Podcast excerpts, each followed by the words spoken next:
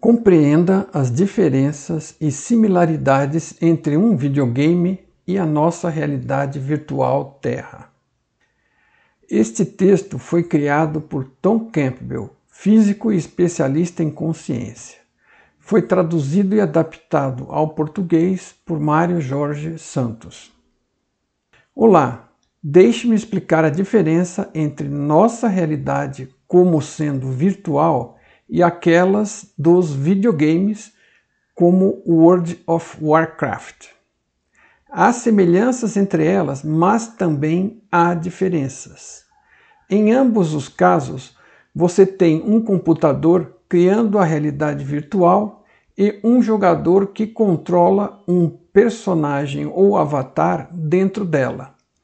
O computador e o jogador não fazem parte da realidade virtual ambos estão fora dela, em outro nível de realidade. É por isso que chamamos uma delas de virtual. É aqui que as coisas ficam diferentes. Nos videogames, os programadores criam a realidade virtual e decidem como tudo se parece e funciona. Em nosso mundo, porém, a realidade virtual está mais para algo que evoluiu com o tempo. Tudo começou com muitas regras e algumas condições básicas programadas, e a partir daí foi mudando, evoluindo e crescendo até chegar ao mundo como hoje o conhecemos. Algumas das regras e condições iniciais formam o que hoje chamamos de leis e constantes da física. Pense nisso como um Big Bang digital que gerou tudo. Quando tudo começou, havia algumas condições básicas, como uma bola de plasma quente e densa, um conjunto de regras, como a gravidade e o eletromagnetismo, por exemplo.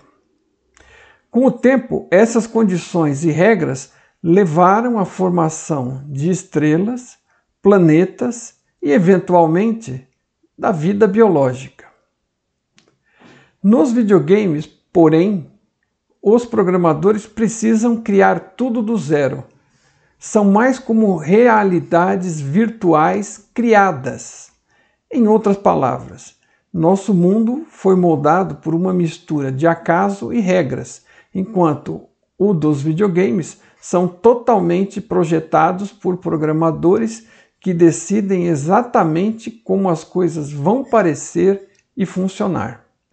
Alguns videogames mais recentes usam uma abordagem mais evoluída chamada programação processual, que usa números aleatórios para criar ambientes e personagens únicos. Na verdade, isso é bem parecido com o funcionamento do nosso mundo. Em ambos os casos, a realidade virtual só envia dados para o jogador quando ele precisa, sob demanda, como quando está olhando para algo, por exemplo, e não se incomoda com aquilo que você não pode ver.